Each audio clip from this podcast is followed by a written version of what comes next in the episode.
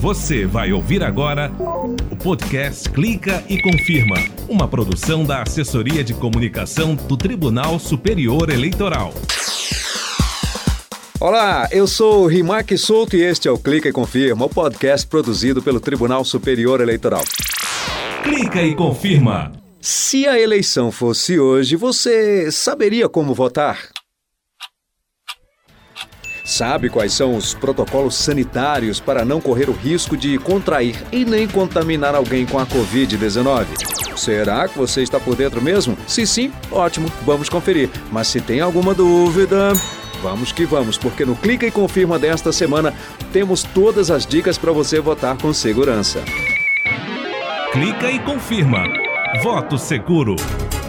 As eleições 2020 estão aí ano de escolher o prefeito, vice-prefeito e vereador. E não são poucos candidatos, não.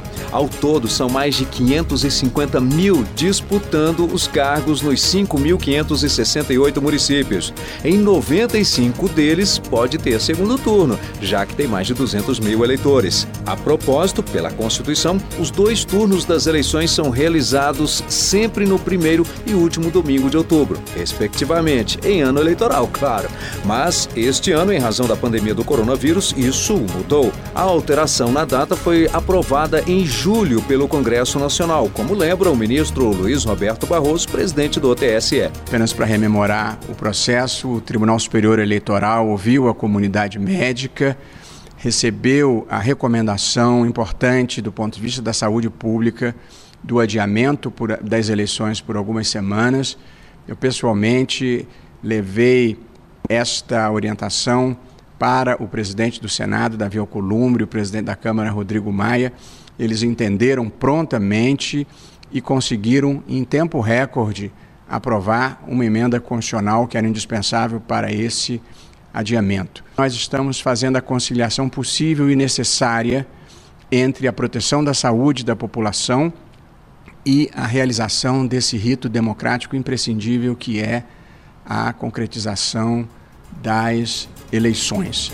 Foi instituída pelo TSE uma consultoria formada pela Fundação Oswaldo Cruz, Fiocruz, o Hospital Israelita Albert Einstein e o Hospital Sírio-Libanês, para realizar avaliação de riscos à saúde pública durante a votação e medidas sanitárias a serem adotadas para evitar riscos de contaminação pela Covid-19 de eleitores, mesários e colaboradores da Justiça Eleitoral. Assim, nasceu o Plano de Segurança Sanitária, especialmente para as eleições de 2020. Para a médica infectologista Joana Dark, o TSE acertou na iniciativa de elaborar um protocolo específico para as eleições. É uma iniciativa bem acertada no sentido de se ter um plano de é, com as recomendações, porque nem sempre a população geral, as pessoas sabem o que fazer em determinados momentos. E às vezes situações bem simples, como o uso de uma caneta, como a higienização antes ou depois com álcool gel, é, são coisas que aparentemente é simples para algumas pessoas, mas no dia a dia a gente vai quebrando é, essas barreiras de, de proteção. Então, ter algo escrito que vai direcionar a, a, ação, tanto do mesário, quanto do eleitor, quanto do candidato, isso é muito importante. Foi uma atitude que eu acredito muito acertada. Outra medida importante foi a doação de produtos de segurança para serem utilizados no dia do pleito, como máscaras cirúrgicas, protetores de acrílico, aqueles face shields, álcool em gel, canetas esferográficas, adesivos para marcar o distanciamento social, além de apoio e logística de distribuição e transporte dos produtos até as sessões de votação. Tudo pensado para que o eleitor e quem vai colaborar com a justiça Justiça Eleitoral nas eleições deste ano possa ir tranquilo escolher seus representantes na urna, sem esquecer, claro, de seguir os protocolos do Plano de Segurança Sanitária do TSE. Mas você sabe quais são as recomendações? Clica e confirma. Entrevista. Vamos saber agora com a doutora Marília Santini, médica e pesquisadora da Fiocruz. Ela atuou na elaboração do plano de segurança sanitária que será adotado em todas as sessões eleitorais. Doutora Marília, primeiro, obrigado. Os números de casos de infectados e de mortes vêm caindo no Brasil, como previam né, os especialistas ouvidos pelo TSE. No entanto, temos que ter cuidado, afinal a pandemia não acabou. Mas, segundo o plano de segurança sanitária para as eleições de 2020, é possível votar sem o risco de contaminação. Nós vamos aqui detalhar vários pontos importantes, mas, no geral, quais são as recomendações do plano, doutora Marília? O que a gente sabe hoje, né, é que a principal forma de transmissão da Covid é respiratória mesmo. Ou seja, você está respirando perto de alguém que está com Covid e você nunca ter tido. Então, esse seria o risco da contaminação. Então, todos os cuidados que a gente recomenda são é, voltados para evitar esse risco. Então, principalmente usar barreiras como máscara, né, que todos os eleitores deveriam usar, algumas barreiras adicionais, como protetor facial, aquele face shield, que a gente recomendou para os mesários, para quem estiver trabalhando ali na eleição. Por quê? Porque eles vão ficar o dia todo e vão ter contato com muita gente, por isso foi essa proteção adicional. O distanciamento, então não ficar aglomerado nem na fila, nem no lado de fora, nem no momento de, de um evento que apareça um candidato para votar é, e você fique aglomerado em volta dele. E se por acaso você estiver tocado em algum lugar contaminado com secreção respiratória, higienizar as mãos com frequência vai evitar que você se contamine ao levar sua mão contaminada ao rosto. Então, o principal é o distanciamento, as barreiras, que é a máscara, no caso, para a maioria, né? E a higienização frequente das mãos. Doutora, pode acontecer de uma pessoa estar infectada, mas nem saber que está. Por outro lado, pode ser que a pessoa tenha testado positivo e querer ir votar. Nestes casos, o que fazer? Se sabe que está, o certo é não ir, né? Se você teve um diagnóstico de Covid nos últimos 14 dias, por exemplo, você teve o sintoma, foi ao serviço de saúde e um médico ou um profissional de saúde te disse que você estava com Covid. Então, você não deve sair de casa, isso é um reforço. E se você estiver doente, principalmente com febre, você também não deve sair de casa. São os que dá para a gente reforçar com menor risco. O que a gente espera é, com o plano é que se tiver alguém com Covid, com poucos sintomas ou com nenhum sintoma, que vá votar, tomando os cuidados necessários, né, que a gente coloca ali, da máscara, do distanciamento, da higienização das mãos, ela não contamina ninguém. Doutora Marília Santini, algumas etapas foram eliminadas do momento da votação para evitar o contato entre pessoas e objetos e diminuir o tempo dentro da sessão, como medidas preventivas contra o contágio pelo coronavírus. Não só por eleitores, mas também por mesários. A primeira delas, por exemplo, a ausência do uso da biometria. Isso, a biometria foi, foi observado né, pelo TSE que o, a identificação por biometria é mais demorada do que olhar o documento. Né, ele tenta três vezes, põe o dedo na primeira, não reconhece, põe o dedo na segunda. Então, isso causaria não só mais tempo de contato com o mesário, de proximidade, né, não contato, e também uma possibilidade da fila ficar maior lá fora, para o eleitor, o que poderia causar aglomerações também. Então, por isso, é, nessa eleição, a identificação será feita pelo documento com foto e não pela biometria.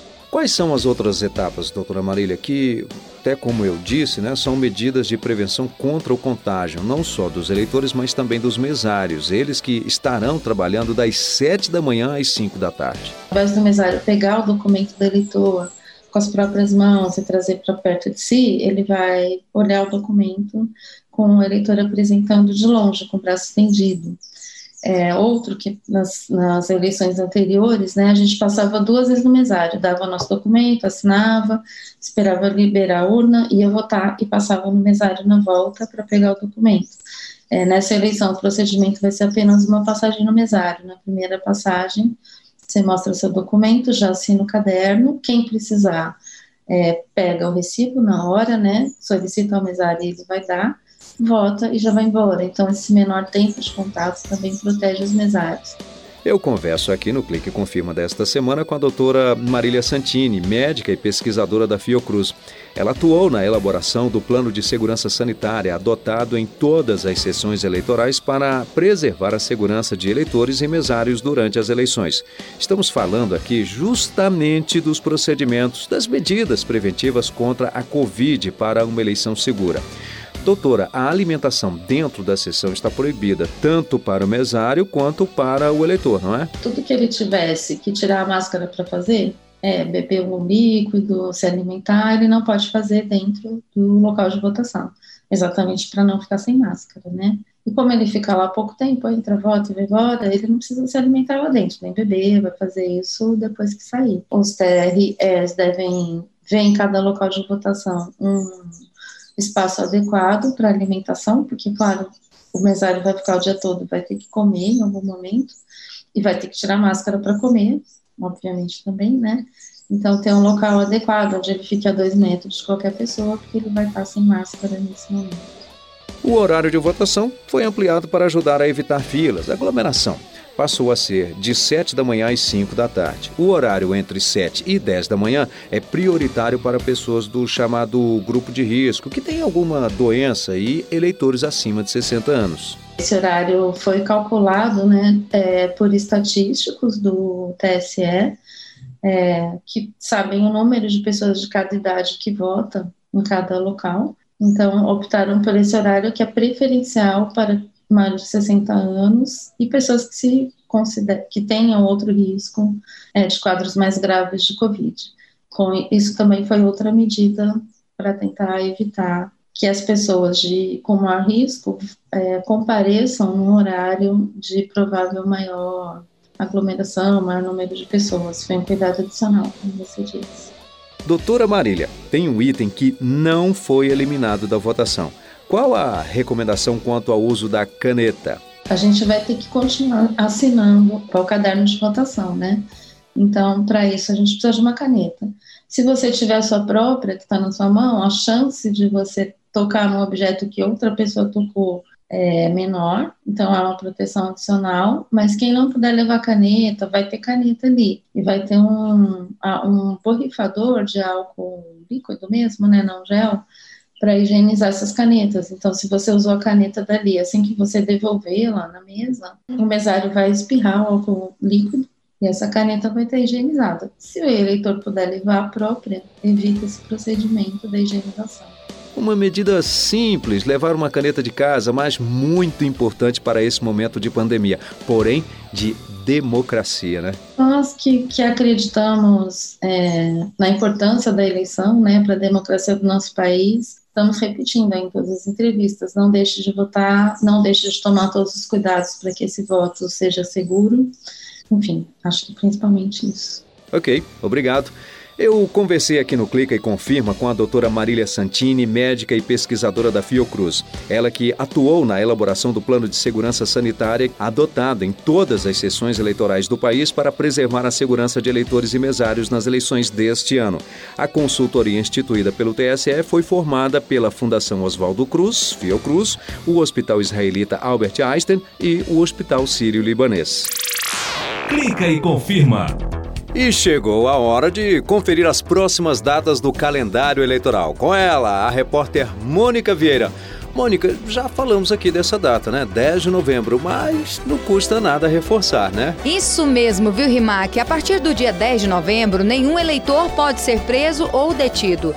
As exceções são para situações em que ocorrer flagrante de delito, desrespeito a salvo-conduto ou quando há sentença criminal condenatória por crime inafiançável. Dia 12 também é data importante. Isso, Rimac. Dia 12 de novembro é o último dia para divulgação da propaganda eleitoral gratuita na rádio e na televisão. Isso relativa ao primeiro turno. A data também marca o prazo final para a realização de comícios e para o uso de aparelhagem de sonorização fixa no prazo definido em lei. Além disso, também é o limite para a realização de debates na rádio e na televisão. Bom, dia 15 é o dia da democracia, dia de ir às urnas, escolher os prefeitos, vices e vereadores. Bom demais! E este foi o Clica e Confirma, o podcast da Justiça Eleitoral. O Clica e Confirma tem edição e apresentação minha, Imaque Souto, edição de áudio Júlio César, Tiago Miranda e Milton Santos, coordenação de rádio e TV, Tatiana Kostler, assessora-chefe de comunicação, Mariana Oliveira. Até mais! Você acabou de ouvir o podcast Clica e Confirma, uma produção da Assessoria de Comunicação do Tribunal Superior Eleitoral.